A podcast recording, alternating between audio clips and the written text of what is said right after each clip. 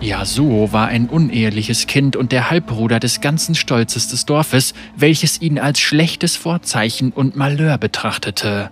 Doch sein Bruder Yonei hielt zu ihm. Also folgte Yasuo ihm zur Schule der Schwertkämpfer und weigerte sich, ohne Yonei nach Hause zu gehen.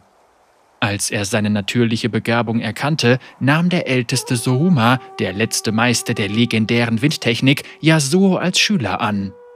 Yasuo wusste, dass er zu Großem berufen war und würde es um jeden Preis beweisen. Als der Krieg in Ionia Einzug hielt, musste Yasuo zurückbleiben und die Ältesten beschützen. Doch sobald er das Echo der noxianischen Kriegstrommeln durch das Tal schallen hörte, verließ er seinen Posten.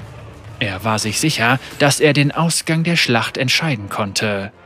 Als er das Schlachtfeld erreichte, war es für jede Hilfe jedoch zu spät, und als er zur Schule zurückkehrte, kam er erneut zu spät. In seiner Abwesenheit war der älteste Souma ermordet worden und man beschuldigte Yasuo dieser grauenvollen Tat. Voll Trotz floh er, in der Gewissheit, seine Unschuld beweisen zu können, wenn es ihm nur gelänge, den wahren Täter zu finden. Doch noch bevor er dazu kam, holte Yonei ihn ein.